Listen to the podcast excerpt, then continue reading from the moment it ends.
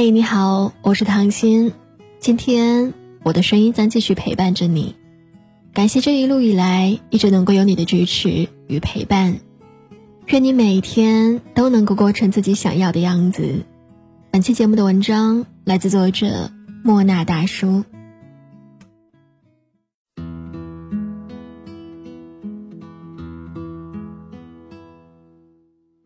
真的很羡慕那些可以大方表达自己情绪的人，可以大大方方的对别人说“我很喜欢你”，可以对无理的请求表示“我拒绝”，可以对冒犯的行为发火“我生气了”。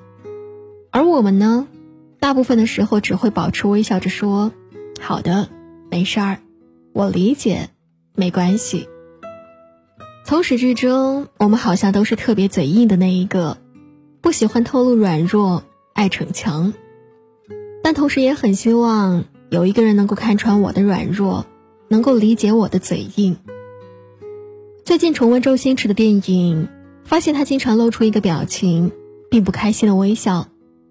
在《喜剧之王》里，尹天仇被剧组的场务羞辱，他没有直接骂回去，他在笑。唐伯虎点秋香里，唐伯虎有八位娇妻。却没有一个知己。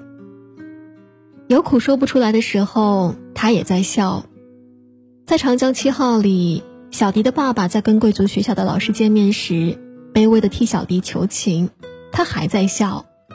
他的笑不是开心，是皮笑肉不笑。他的笑只是在痛苦无法掩饰的时候，努力向周围的人表达我还好的一种努力。像不像隐藏情绪时逞强的我们？这些年，我面试过很多求职者，每当我婉拒的时候，他们多半是点头微笑，表示理解和接受。但是有位男生给我留下印象很深刻，因为他当时就哭了。这是他毕业后的第一次面试，也是他第一次被拒绝。他没有强装镇定，掩饰自己的失落，而是真实的表达出来，难过伴着眼泪滚落。我当然不可能因为他哭了。就破格录用他，但是我很羡慕他身上那种残存的孩子气，那种开心就笑、难过就哭、无法自控的真实表达。我没有像个大人似的指责他，多大点事儿，男孩子哭什么，以后挫折还多着呢，而是递给了他几张纸巾，等他稍微平静了，才送他出去。人这辈子很难一直当一个孩子。我们都是越长大越平静，越成熟越逞强，喜怒哀乐都会藏了，却更不容易觉得快乐。到后来，我们连痛苦都要比，你这算什么？有人比你难多了。确实，谁都没有资格说自己是天底下最倒霉的人，但是我们就没有表达情绪的权利了吗？小时候发烧打个针，你都要哭。长大了被老板骂得狗血淋头，你却要笑；小时候被喜欢的人拒绝，你都要哭；长大了收到前任的结婚请柬，你却要笑。为什么要对自己这么残忍呢？你不让眼泪流出来，就把它流进心里。但你有没有想过，等眼泪发酵，心会酸，会痛，会病。你照顾了所有人的情绪，不让别人为难。那谁来好好的照顾你呢？之前我跟朋友开车出去，车辆提示车胎压力低，朋友没有在意。等开出去没有多远，我们才发现原来是车胎扎了。附近没有汽修店，不得已叫了拖车，因此耽误了好多事情。现在想想，情绪这东西是跟报警器一样的，当你感觉到不快乐的时候。就是情绪在向你发出信号，生活里可能出现了一些不对劲的事情，你需要察觉他们，找到解决和处理的方法。如果你强装镇定，无视情绪的警示，这就好比你的报警器一直在响，但是你只是一次又一次的关掉报警，这样会带来更大的危险。回想你每次压抑情绪的时候，都是在害怕一些什么呢？怕表达了喜欢。被别人拒绝而难堪，怕直接的拒绝看到别人失望的表情，怕愤怒的情绪影响了别人对你的看法。你有没有发现，你只怕别人，唯独不怕自己。你所有的犹豫和隐忍，都是在为别人考虑。拜托，你到底是在过谁的人生呢？我们都应该学一学反矫情达人秦海璐，他从来不遮掩自己的情绪，在面对别的嘉宾委屈且隐忍的吐槽时，秦海璐直截了当的说：“你委屈，人家替你出头，你又不要，转过头自己哭，你在干嘛呢？”在中餐厅里，面对大厨的高要求和几个人的现状，秦海璐也没有逞强的附和，而是直接承认：“你不要太高要求了，我们现在没有那种水平。”承认自己难过委屈有什么羞耻的呢？承认自己水平不够有什么丢人的呢？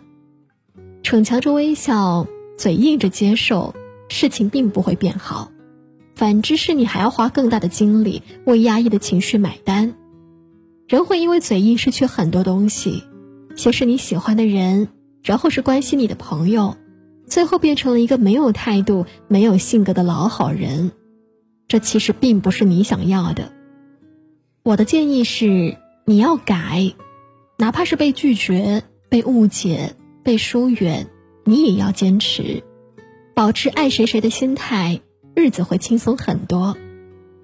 在真实表达。成全自己的这条路上，你一步也不能够让。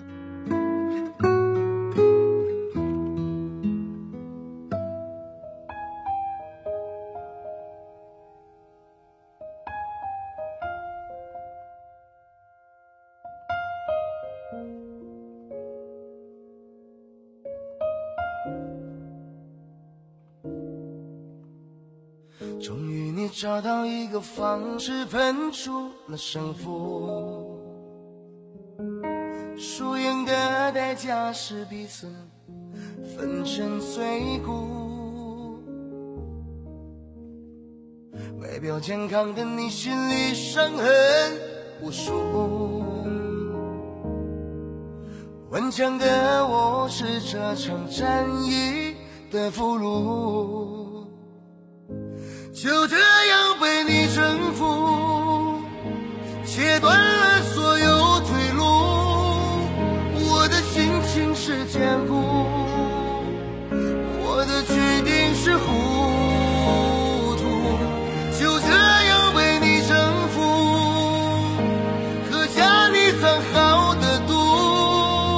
我的剧情已落幕，我的爱恨已。如土。